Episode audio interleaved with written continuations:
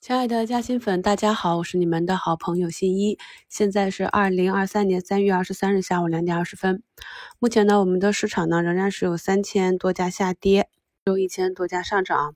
那在这个市场中呢，如果是选对了板块，那就是妥妥的牛市啊；但如果选错了板块呢，那就感觉很被动啊。那目前呢，品牌消费电子、集成电路设计、国家大基金。持股、汽车芯片啊、半导体元件这些是领涨的，涨幅还不小。那我们也知道，受消费电子低迷的影响，我在上周也跟大家分析过了。那么整体见底的时间呢，是在二三季度。那目前呢，是在数字经济啊、AI 这块的带动下，这种泛科技呢，最终还是要落到硬科技的基础上。这也是我在咱们新米课程中反复跟大家讲的。啊，前期呢，半导体板块包括消费电子。MCU 芯片啊，还有不少朋友问兆易创新这种存储芯片的，我都讲过了，不要着急，这个属于后端啊。炒完了数字经济的应用那一块，自然而然的资金就会由高转低，从这个泛科技呢转向硬科技啊。那么今天可以看到我五评里给大家贴的那个板块呢，基本上就全红了。我们呢在课程中提供了很多研究方向和学习材料。有的朋友呢觉得那个内容太多，应接不暇，给大家提示一下。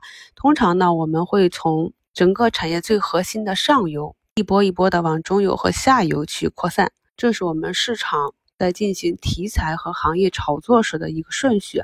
所以大家看一下我在五评啊置顶评论区给大家打的那个链接帖，是不是呢？目前啊，GPU 这里 AI 芯片、寒武纪啊、景嘉微。蓝企科技啊，近期都是表现比较好。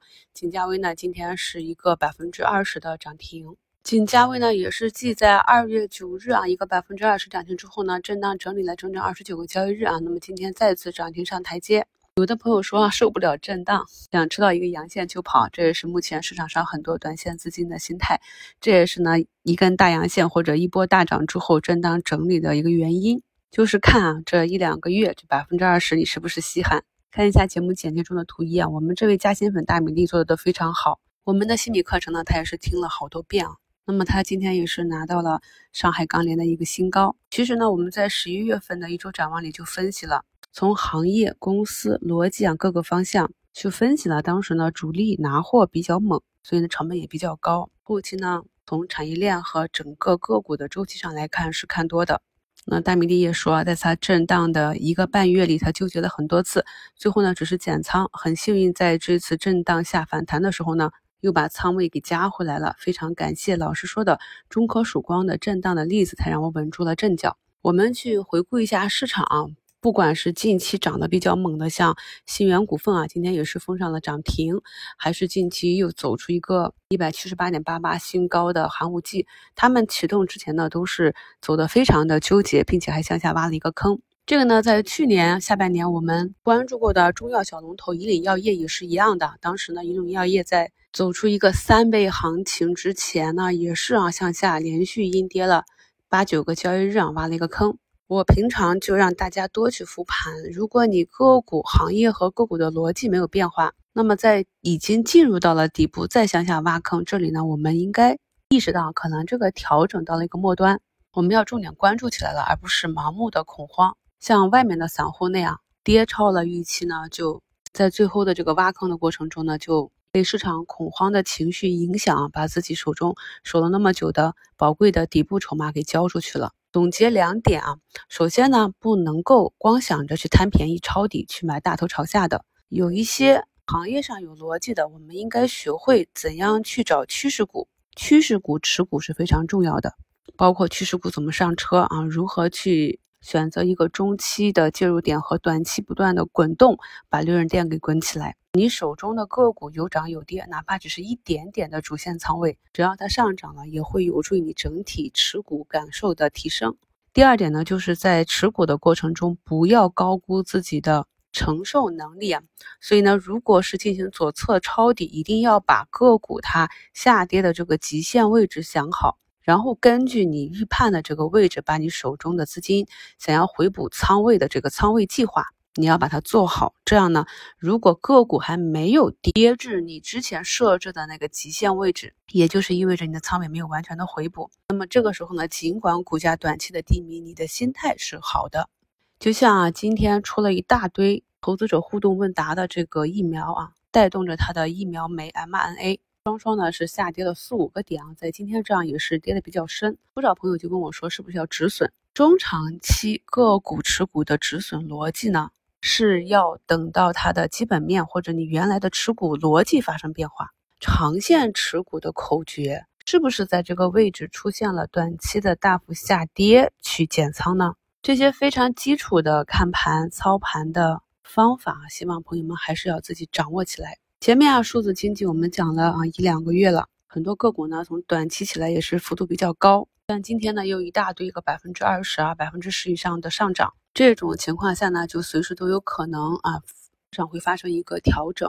你看一下这个汉武帝今天这个整个震荡的幅度和上下的波动呢就比较剧烈啊，所以呢在这个月又给大家挖掘出了。底部的半导体啊，那可以看到，虽然今天呢很多个股是一个大涨，但是相对于过去一年半的这个跌幅来讲，仍然是一个底部区域。一轮新的周期又开始了。前面错过了数字经济的，一直套在半导体或者关注半导体的朋友们啊，就按照我们新米团课程里讲到的方法，滚动加仓也好。你去右侧布局也好，按照自己的纪律来啊。我们五评讲到的这个存储的兆易创新，下午都已经涨停。早评提到的 PCB 概念的龙头沪电呢，也是再次封板啊。可以发现呢，这些底部起来的很多个股，有的呢是走出一个大阳线啊，没有封板，没有封板呢，就会有更多的换手嘛。要知道这里是一个什么样的区域，那么对于啊今天封板或者不封板的个股呢，应该怎样做一个短期的处理，大家就应该清楚了。午评呢也跟大家点评了这个中字头啊，那么可以看到整个中字头在下午呢也并没有回落。今天呢我们的上证指数啊目前是形成了一个光头阳，反包了昨天的这样一个震荡。所以呢在上周五的收评里啊和周一的早评里我就讲变盘在即了。我们的科创板呢目前是上涨了两个多点，也是非常的强势。前期踏空主板行情的朋友，可以在我们嘉兴圈更新的这个部分半导体产业链细分里面的第三、第四项 CPU 啊。FPGA 啊，这几个链条里啊，去寻找一下机会啊。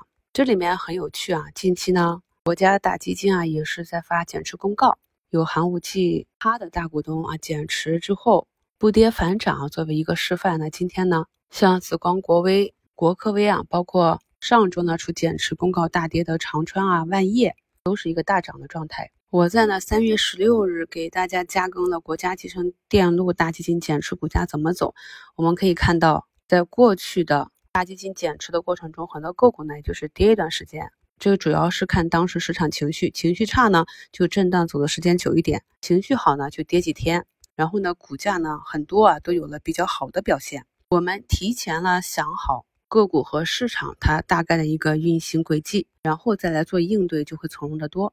节目简介中呢贴了几位加薪粉的留言啊，努力加薪说啊，仅加微早减持，该跌不跌，必有后福啊。我们在上次啊寒武纪发布减持公告的次日的早评里也教过大家如何看盘的，所以呢，景嘉微今天这样一个竞价呢，显然是一个比较不错的差价的机会。